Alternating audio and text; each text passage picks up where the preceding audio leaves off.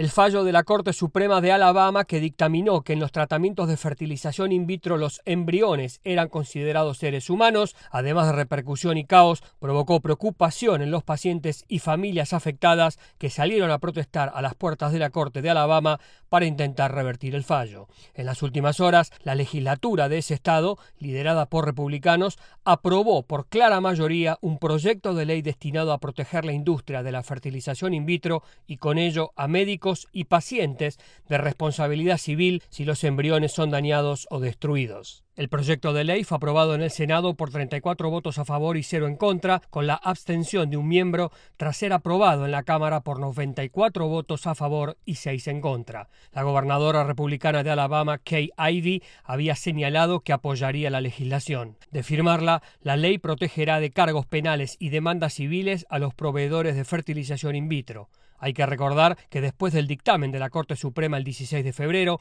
al menos tres proveedores de Alabama decidieron detener el procedimiento de fertilidad por riesgos de ser demandados penalmente. La senadora demócrata por Alabama, Catherine Cortés Masto, defensora del procedimiento de fertilización in vitro, dijo horas antes de la votación. Tener un hijo mediante fertilización in vitro es maravilloso y no debe ser castigado. La legislatura de Alabama aprobó el proyecto de ley un día después de que un esfuerzo similar para proteger la industria de la fertilización in vitro a nivel federal fuera bloqueado en el Congreso. La fertilización in vitro implica combinar óvulos y espermatozoides para crear un embrión para parejas que tienen dificultades para concebir.